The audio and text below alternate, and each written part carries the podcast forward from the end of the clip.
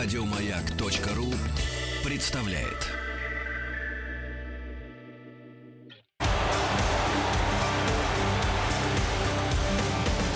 Сборная мира.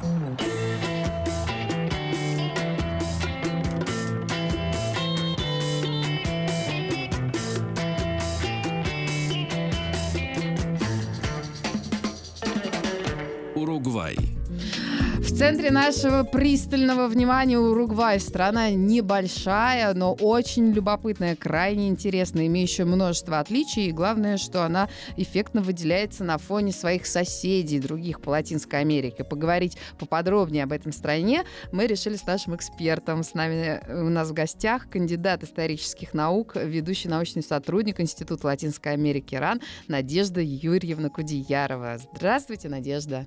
Добрый день. Расскажите нам, пожалуйста, про Уругвай. Говорят, не так давно он появился на мировой геополитической карте, но уже точно снискал к себе особое расположение, и главное, что у него есть свои какие-то особенности. Говорят, что это самая тихая страна и очень отличается от э, своих бурных вот, латиноамериканских соседей. Так ли это? А, наверное, и так, и в чем-то и не так, потому что уругвайцы это спокойный народ, но при этом их э, темперамент проявляется и в, в спорте, и в кинематографе, и в эстрадной песне. Поэтому Уругвай, он очень громко звучит в Латинской Америке как страна э, большого политического, в общем-то, веса. Музыку мы слышали, про футбол мы знаем, а вот про уругвайский кинематограф наверняка наш э, всезнающий Антон Долин может что-то сказать. А может и вы, Надежда, что-нибудь знаете? Вот я, конечно, за всю жизнь ни разу не соприкоснулась. У них э, такая вот любовная, страстная линия идет, э, значит, через все произведения, или они там тоже снимают и боевики, и фантастику? В принципе, для латиноамериканского кино и для уругвайского кино э, очень важна политическая тема, потому что э, политические мотивы, э, борьба и там, диктатуры, которые установились в Латинской Америке во второй половине XX века, это очень э, серьезная политическая психологическая проблема для общественного вот, мнения стран.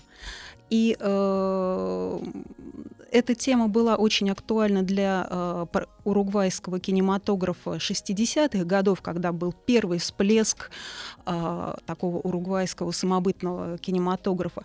И сейчас мы видим новую волну э, уругвайского кино, которое получает такое большое международное признание.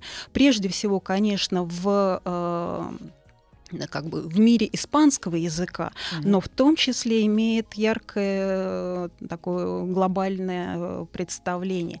И здесь мне хочется сказать о таку, таких фильмах, как э, «Путешествие к морю», это фильм 2003 года. Запишем, будет что вечером посмотреть. Я стараюсь, мы да. каждый день не уделяем внимания определенной стране, я расширяю свой кругозор, а кинематограф очень подходит для этого. Это фильм, да, к морю. «Путешествие к морю» — это совершенно очаровательный фильм о том, как, по-моему, 60-е годы небольшая, э, странным образом сформировавшаяся, сплотившаяся э, группа друзей и примкнувших к ним решили посмотреть, наконец, увидеть океан. Mm, и вот это их На путеше... небе столько и разговоров, что о море. Да. Пойдемте-ка к океану. И да. по дороге с ними наверняка много чего приключилось. Да, такой роуд-муви э, ну, в таком уругвайском спокойном стиле. Очень теплый, такой немного сентиментальный э, фильм режиссера э, Гильермо Касановы. И в 2004 году этот фильм получил премию Гои Э, как лучший иностранный фильм на испанском языке.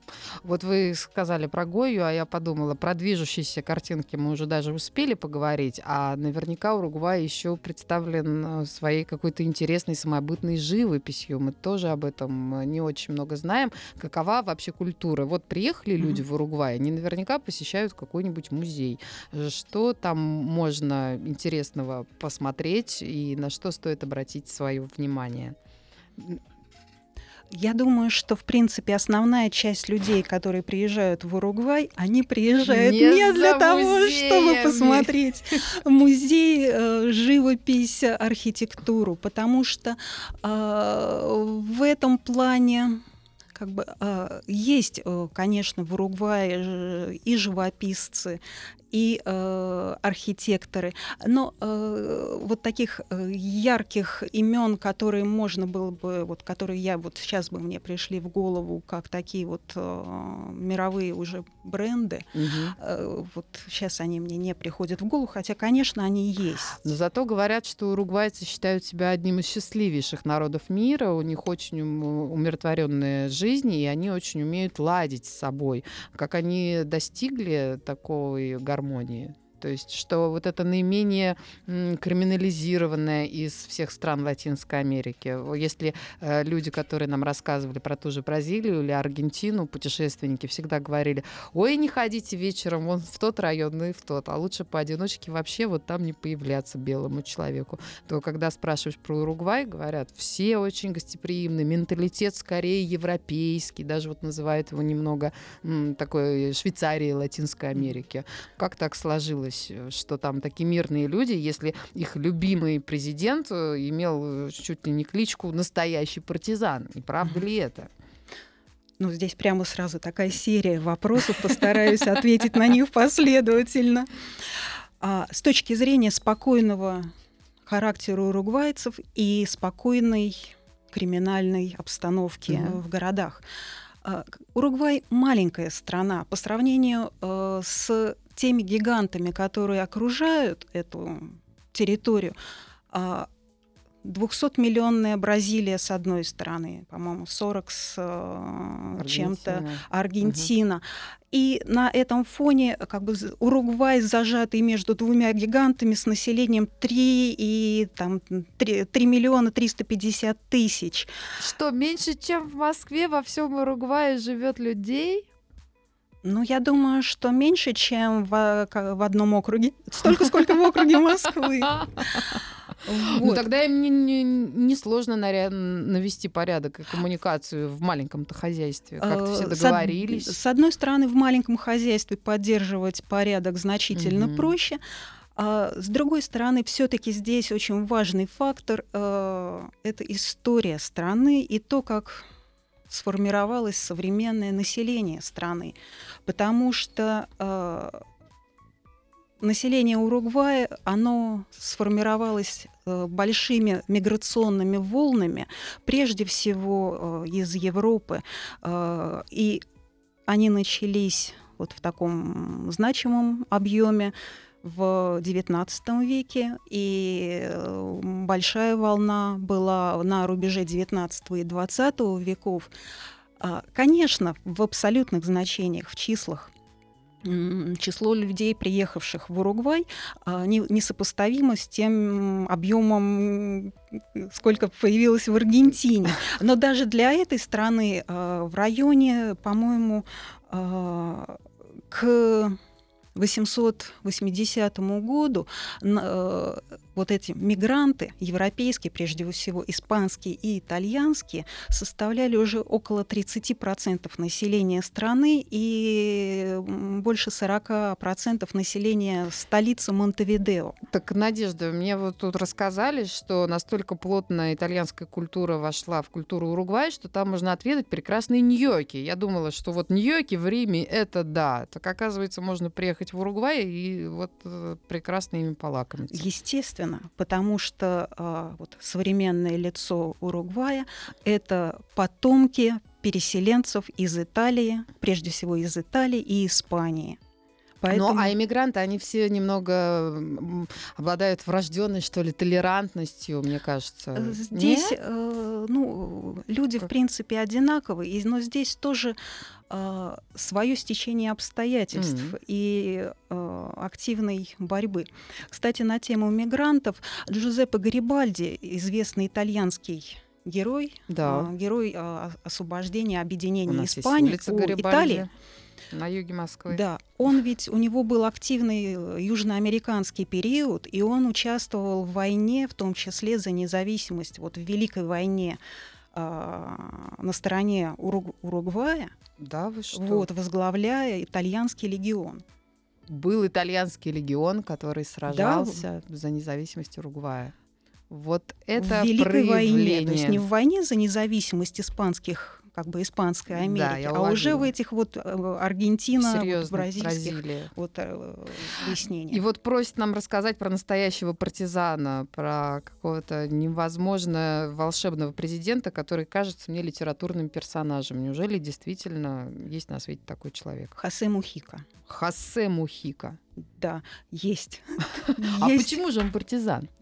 Это э, Это факт его биографии? Естественно, это факт его биографии, потому что Уругвай, как и все страны Латинской Америки, они уникальны в своей истории, но у них общая судьба. Вот, поэтому э, Уругвай не смог избежать как бы а, судьбы других латиноамериканских стран и Чили, Аргентины и Бразилии в, в, в ситуации, когда установилась э, военная диктатура в тысяч- 1973 году. Эта э, диктатура установилась не внезапно. К тому моменту было нарастание э, социальной напряженности, и в том числе было движение как бы, городских партизан, герилья, называлось Тупомарос, и эм, Хосе Мухика был одним из лидеров этого движения, который в во- военном вооруженном путем э, добивались социального равенства Вот это да. И он наверняка провел в застенках какое-то время. Да, он был, по-моему, четыре раза ранен. Его арестовывали э, несколько раз. Он э, суммарно около, по-моему, больше 13 лет провел э, в застенках. В том числе его держали в качестве как бы, такого политического заложника с тем, чтобы держать под контролем вот эту городскую герилью. То есть человек буквально в политику пришел э, не просто так, а пройдя все этапы большого пути. Он прям буквально сражался за свою страну и является национальным героем. Но э, я думаю, что все, э, кто участвовали в том противоборстве, в той или иной степени, в, как бы, в меру своего понимания сражались за свою страну. Вот э, его мировоззрение было на тот момент таким ультралевым. Оно, в принципе, э, было как бы свойственно э, значительной части левого движения того периода в латиноамериканском регионе. Но мне кажется, здесь очень интересен парадокс, вот эта постепенная трансформация мировоззрения от левого радикализма до э, включения в политический процесс, в электоральный процесс, который произошел, и э, вот реализация политических целей мирным путем, путем а, законодательных а, инициатив и реализации их на практике. Потому что а, уже после восстановления демократии ли- как, лидеры и движение Тупомарос, они вошли, в, как бы создали свое политическое Мгм. объединение, лидером которых стал Хосе Мухика, и они вошли одной из, э, как бы, а, из политич... стали одной из политических организаций, вошедших в состав широкого фронта. А что было дальше, мы расскажем вам буквально через несколько мгновений. Напомню, у меня в гостях Надежда Юрьевна Кудеяровна, кади- кандидат ида- исторических наук. Мы говорим сегодня об Уругвае, и свои вопросы можете присылать на наш портал WhatsApp.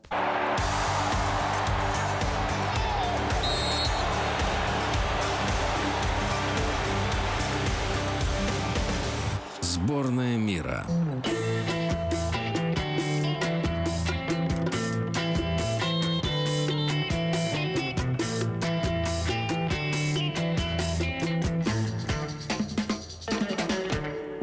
С вами Катерина Срывкова. Здравствуйте. Вы спрашиваете, а мы отвечаем. Пришел на наш WhatsApp-портал логичный вопрос. А почему, вот напомните, пожалуйста, вы целый день говорите про Уругвай. Дело в том, что сборная Уругвая приезжает на чемпионат мира по футболу, впрочем, как и другие сборные. Мы каждый день уделяем внимание одной из стран для того, чтобы проникнуться их культурой, узнать про их менталитет, о том, как вообще обстоят дела в рамках страны. Напомню, что Уругвай играет в одной группе Саудовской Египтом и, что немаловажно, России. Как пройдут игры, мы узнаем чуть позже, а вот э, как обстоят дела в Уругвае, мы узнаем прямо сейчас, потому что у меня в гостях кандидат исторических наук Надежда Юрьевна Кудиярова. И еще вот хочу ответить слушателю. Мы сегодня почему говорим про Уругвай? Чтобы все выучили, как правильно звучит столица этого государства. Монтевидео. Да. Вот. Монтевидео. Именно так стоит говорить правильно. Хотя я только что в течение небольшого перерыва узнала, что на территории всего государства не все говорят на одном языке. Есть некие приграничные зоны, где, собственно, язык превращается в что-то под названием портуньол. Расскажите нам, Надежда, об этом явлении, пожалуйста. Конечно, в принципе, а, преобладающий язык в- Уругвае и основной язык — это испанский. Испанский. Но есть э, такие локальные проявления, которые э, сформировались в, мес- э, в местах контакта уругвайцев с бразильцами. Это приграничные территории. С одной стороны, это известное место тройная граница, где э, граничат э, Аргентина, Уругвай и Бразилия. И э, места двойной границы между Уругваем и Бразилией, там, где формируются э, такие парные города по обе стороны границы. И таким ярким примером Портуньоля, э, Реверенсе Портуньоль, сформировался в городе с одной стороны уругвайский Ривера, а с другой стороны бразильский э, Ливраменто. Как проходит граница? Они видят друг друга? Там есть какая-то стена или что? Есть граница. Прямо Государственная. граница. Вот. Ну, естественно, активные коммерческие отношения, Мгм. э, двусторонние контакты, они способствуют активной торговле и э, контактам людей, и поэтому вот эта смесь э, языковая, она в принципе свойственна для м, латино- Приграничных для приграничных территорий. Как у нас территорий. вот суржик, например, иногда люди используют, заимствуют слова и от- оттуда, и оттуда, ну, как-то понимают друг друга. Да. Или как тот самый спенглиш, как вы Да. упоминали, удивительный, конечно, феномен. Когда скрещиваются два языка, но главное, чтобы Мгм. все друг друга поняли, ведь в основе же лежит коммуникация. Естественно. И коммуникация между Уругваем и Бразилией, она историческая. И вот это взаимное проникновение и э, граждан Бразилии на уругвайскую территорию, и уругвайцев на бразильскую, оно э, многолетнее. Оно развивалось на протяжении вот уже двух веков существования этих стран, поэтому это такой естественный феномен взаимной диффу- лингвистической диффузии. Да, с белой ручки не стряхнешь и за пояс не заткнешь. Надо учитывать. Вот говорят, что бразильские миллионеры любят отдыхать в Уругвае, потому что это близко и достаточно бюджетно для них, и еще их там никто не знает в лицо. Они, мол, любят сохранять инкогнито. Даже есть деревня русских поселенцев, которые все еще помнят про свои русские корни, но и вывески даже говорят, у них там есть на русском языке, но уже нет-нет, да и по-испански разговаривают. Спрашивают у нас слушатели, как полететь в Уругвай и нужна ли виза. Новости две. Виза не нужна. Новость следующая. Лететь очень далеко с пересадкой. И самый быстрый путь э, это 21 час 30 минут потребует у вас. А в целом туда лететь, например, один день и 13 часов э, предлагают некоторые компании. То есть э, становится понятно, что все эти перелеты с пересадками. Стоит ли совершать такие длительные перелеты? И действительно, это такая страна, куда не заедешь на недельку. Наверное, в Уругвай стоит ехать как минимум недели на две, чтобы там все увидеть, все облазить, все посмотреть, хотя бы океаническую часть. Говорят, что она особенно прекрасна. Я думаю, что океан — это основная достопримечательность Уругвая. Океанское побережье, дюны, песчаные пляжи, мягкий климат. Только ради этого стоит лететь на другую часть света. Ой, и наверняка там можно вытянуться на песочке, хотя говорят, что на некоторых островах даже сохранились редкие виды морских котиков, которые обитают только там и больше нигде. Это, наверное, любители животного мира могут себе позволить за ними понаблюдать. Ну а самое живописное это, конечно же, закаты садишься и смотришь на море. И мне рассказали, что буквально в любой стране есть такая примета, что, во-первых, все выходят э, на береговую линию во время заката, и, как во многих приморских городах, или по набережным фланируют, или просто по пляжу идут. Одна половина населения слева направо, вторая справа налево. И вот где они там встретились посередине, так, собственно, и можно встретить. Если уж не своего коллегу и свою любовь, то как кого-нибудь интересного человека, говорят, уругвайцы очень коммуникабельные, и и могут завести беседу на ровном месте буквально вот ни о чем. Вполне возможно. Хотя сейчас я представляю карту Уругвая, так. и что-то мне кажется, что там нужно гулять, рассматривая восходы. Ну это ж надо во сколько встать, вы же понимаете. Это надо иметь определенный склад характера или громкий будильник в своем смартфоне. Но ради того, чтобы встретить свою любовь, гуляя на восходе, Конечно, можно и встать. Можно потому что я думаю, что а, это один из немногих людей, значит, вы уже по каким-то внутренним параметрам совпадаете. Кстати, любопытно, как проходят уругвайские свадьбы. Вот понятия не имею, потому что они отказались от католицизма, переименовали половину праздников там то в день туризма, представляете, неделю туризма у них вместо uh-huh. Пасхи, вместо Дня трех королей у них э, вместо Нового года у них еще там день чего-то. И как проходят у них вот эти торжества, во что наряжаются невесты, потому что где-то белый цвет считается парадным, где-то красный. Я бы, конечно, посмотрела с удовольствием на уругвайскую свадьбу. Наверняка не обходится без барабанов. Уж что-что, а танцевать-то они точно умеют. Я думаю, что танцевать умеют, но здесь, мне кажется, более точно сказать, что Уругвай не отказался от католицизма. Mm-hmm. Другое дело, что церковь отделена от государства. Вот оно что. Поэтому католики, естественно, это доминирующая религия в Уругвае, потому что потомки итальянцев, потомки испанцев ну, да. живут э, на вот, современном Уругвае, поэтому, конечно, они, э, их вероисповедание католик, в массе своей католическое. Но э, отделение церкви от государства произошло в начале XX века, э, и в стране э, значит, немалое число атеистов. Это да. Поэтому как проходит свадьба, я думаю, в зависимости от, от конфессии, от, от конфессии от предпочтений, да? но я не думаю, что она сильно отличается от каких-то итальянских, испанских вариантов, хотя, конечно, с точки зрения музыкального оформления латиноамериканская культура может даже в Уругвае может э, создать совершенно фантастический эффект, потому что Уругвай — это страна такого а, культурного ареала Ла-Платы, где с одной стороны Буэнос-Айрес, залив Ла-Платы, Буэнос-Айрес и Монтевидео, танго, и танго. И здесь как раз очень интересный феномен, как бы э, танго, знаменитая танго Кумпарсита. Так. А автором этого танго был э, уругвайский композитор Матас Родригес. Так. который э, сочинил это танго в 1916 году. Но потом с этим музыка- музыкальным произведением стали происходить разные метаморфозы. В 1924 году на него, к этому тангу придумали новые слова, и его исполнил Карлос Гардель. И это танго получило новую как бы, волну признания и разных всяких конфликтных ситуаций, связанных с этим. Уругвай.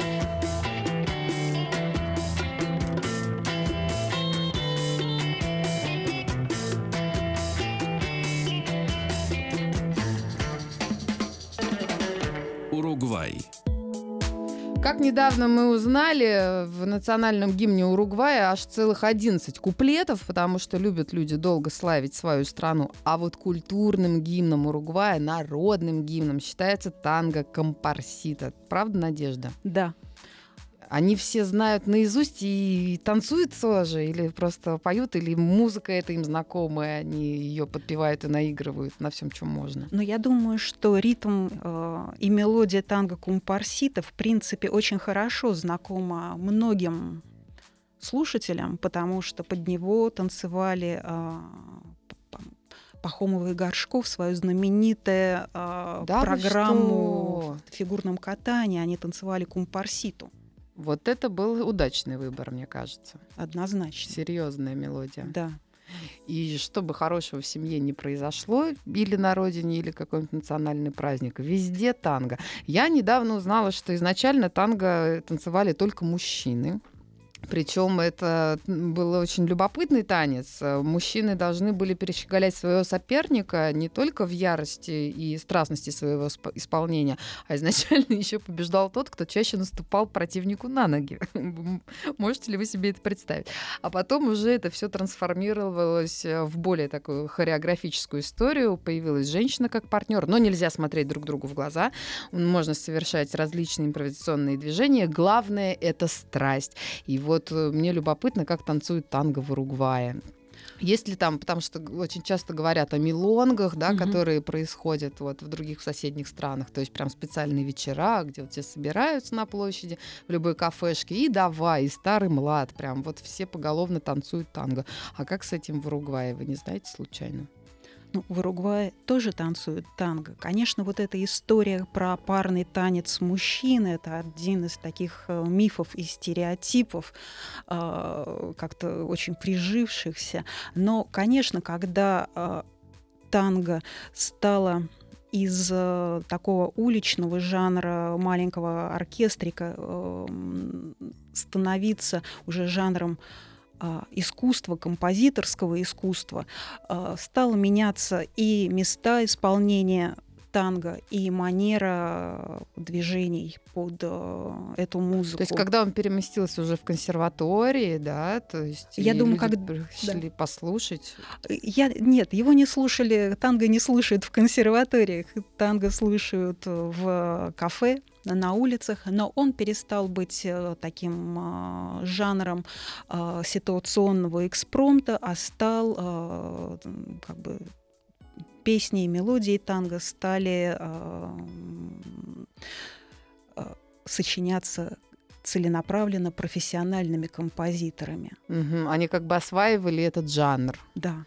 Надо признаться, я пыталась освоить танго, посетила шесть уроков, но э, удивительно, даже если ты долго занимался бальными танцами, это вообще никак не помогает. Там особенная постановка спины, вот эти постоянные шаги назад, это спину туда, бедра сюда. И пока ты не выучишь все эти шаги, то тебе и мечтать не стоит. Это, собственно, как люди, которые ни разу не ходили ходили в музыкальную школу, они хотят сесть за фортепиано и тон та та тон и сыграть там кого-нибудь. Но для этого надо много-много лет играть различные гаммы и этюды. И вот танго, это, мне кажется, как раз очень длинная такая история. Очень отрадно видеть пары, которые уже в возрасте, но сохранили при этом чувство и страсть и дадут жару на танцполе любым молодым людям, которые только недавно вступили, так сказать, в эту эпоху любви к танго и только-только только начинает свои первые шаги. Но здорово, что эта традиция, она не угасает.